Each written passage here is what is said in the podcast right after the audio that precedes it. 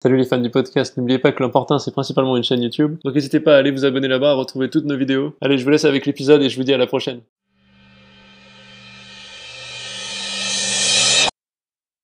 Un des trucs qui me rend le plus fou en politique, c'est l'usage malhonnête des mots. Ça sera un peu le fil conducteur des news de cette semaine. L'exemple type en France, c'est l'usage abusif du mot fasciste. L'idée, c'est d'appeler quelque chose qui dérange fasciste pour, par association avec l'extrême droite ou le FN, garantir que plus personne n'ose en parler. Vouloir plus de liberté d'expression C'est facho. Parler des insécurités et de la violence, c'est encore plus facho. Le but pour le coup fascisant de cette démarche, c'est le contrôle de la pensée, le contrôle de la culture. L'idée étant de garantir que plus personne ne parle de ces questions. Bah accrochez-vous parce qu'aujourd'hui on va faire que ça. Parler est un réseau social américain créé en 2018 qui se targue de n'avoir aucune politique de censure, si ce n'est pour des choses comme la pédophilie, le terrorisme, etc. C'est Libé qui nous en parle et nous le présente comme le nouveau Twitter des racistes, des cadres du RN et de. Déjà dans leur intro, ils me rendent fou de mauvaise foi. L'extrême droite s'est trouvé un nouvel espace de discussion sur ce site américain sans aucune limite, qui se réfugie derrière la liberté d'expression. Je pense que c'est les guillemets qui me rendent le plus fou. En fait, c'est vrai, sur une plateforme comme Parler, vous allez retrouver les points de vue les plus extrêmes et du contenu assez sordide. Mais c'est pas en faisant un vœu pieux de non complètement niaise, ça devrait pas exister, ce n'est pas le bien. Combiné avec une censure autoritaire, que ces idées vont disparaître. C'est même tout l'opposé.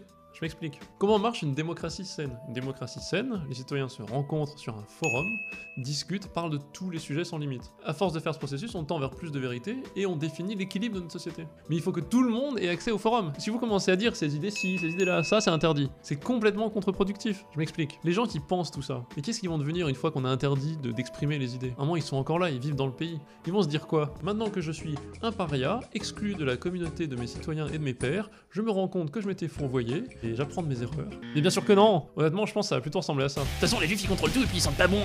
Ah, mais oui, c'est vrai, je le savais. En plus, moi, on m'a banni de Twitter et Facebook, donc c'est vrai qu'ils contrôlent tout. Et donc, Libé, si la conversation n'est pas libre dans ce pays, c'est très simple de tomber dans le complotisme ou sous l'influence de beaux parleurs charismatiques à la Soral. Et c'est même comme ça qu'on nourrit leur succès.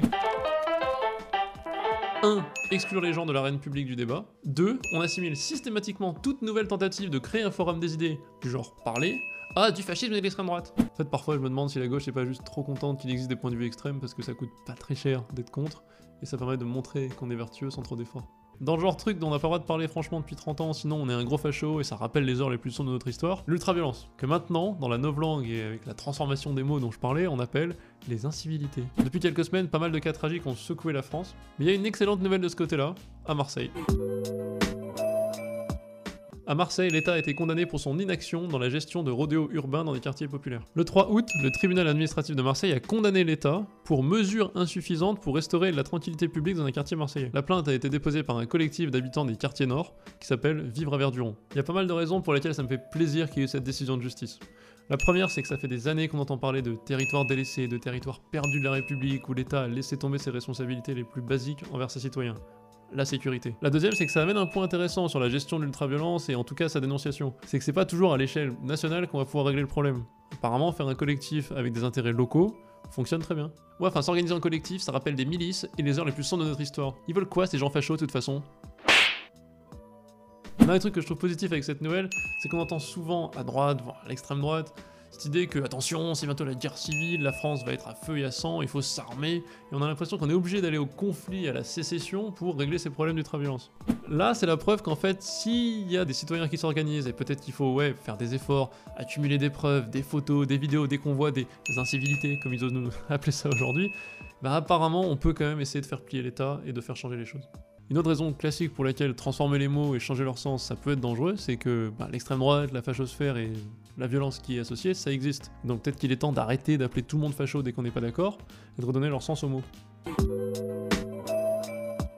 Aurélia Gilbert, survivante de l'attentat du Bataclan en 2015, a été prise pour cible lundi sur Twitter par des internautes d'extrême droite parce qu'elle a pris position en faveur du rapatriement des enfants français djihadistes. Menacée du pire, elle a vu sa boîte mail piratée, ses informations personnelles révélées. C'est encore un cas de quelqu'un exprime une opinion que je n'aime pas, détruisons sa vie. Ah non, en démocratie on est censé débattre, t'es pas censé aller derrière ton clavier et mettre les infos perso des gens sur internet. D'ailleurs, c'est à cause de ce genre de comportement abusif et lâche qu'on se tape souvent plein de censure après.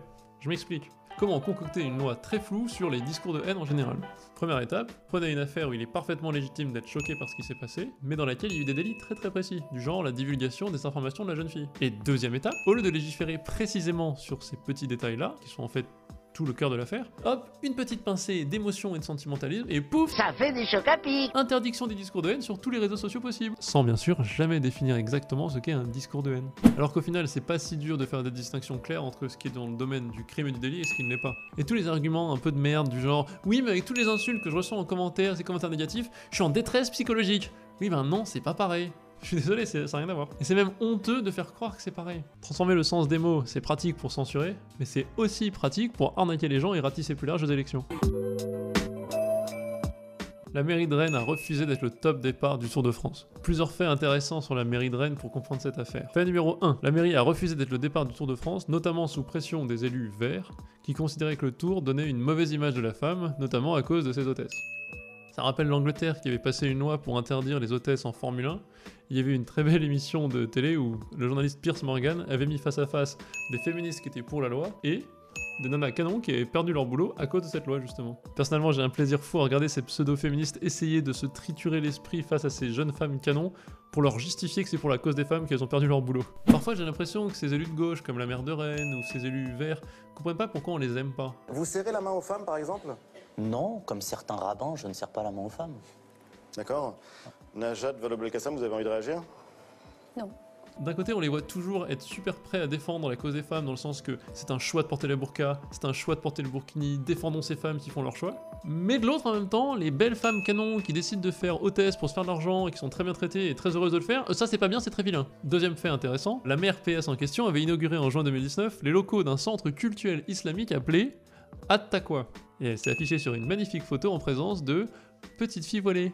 Donc c'est hallucinant, d'un côté on a l'impression que c'est uniquement la jalousie et l'envie qui mènent à cette espèce de condamnation des bonnes meufs, I mean, it's like the fun police have come in and said, right, let's stop it. And anyone that is even slightly attractive, no, that's it, over. Alors que de l'autre, on a une espèce de tolérance maladive qui a l'air d'accepter sans aucun problème tous les pires symboles d'oppression, notamment sur des petites filles. En fait, les verts, les gens ils votent pour vous parce qu'ils se sont fait tromper à l'entrée. Ils ont vu écologie, ils sont rentrés. Votre usage du mot vert est pernicieux. C'est uniquement parce que vous êtes associé dans la représentation mentale des gens à l'écologie que vous avez réussi à faire une espèce de marée verte dont on a parlé dans les médias en juin. D'ailleurs, ce truc de les verts, c'est l'écologie, c'est un peu comme les antifas ou Black Lives Matter. C'est genre de mots où si tu dis euh, non, j'aime pas trop les verts, c'est t'aimes pas l'écologie je suis pas trop fan des antifas. Ah bon, t'es pro-fasciste?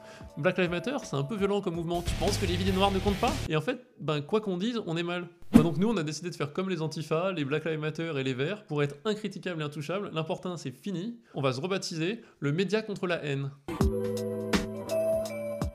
En Thaïlande, des gamins habillés comme Hunger Games et Harry Potter luttent contre le régime. Alors, pff, ridicule, ils peuvent retourner dans les jupes de leur mère et jouer à la console au lieu de faire chier. Sauf que non, ils sont putain de courageux parce qu'ils luttent contre un pouvoir autoritaire qui a tendance à vachement vite mettre en prison les gens. En plus de ça, à la tête de ce pouvoir autoritaire, ils scoltinent un roi lâche qui se barre pendant le Covid avec tout son harem pour se taper une orgie en Allemagne. Enfin, l'Écosse est face à une grave tentative de censure par le ministre de la Justice actuel, ce qui ne plaît pas à Mr Bean et 20 autres artistes qui ont décidé de signer une lettre pour se battre contre cette loi qui peut amener à 7 ans de prison si vous faites une petite blague de travers.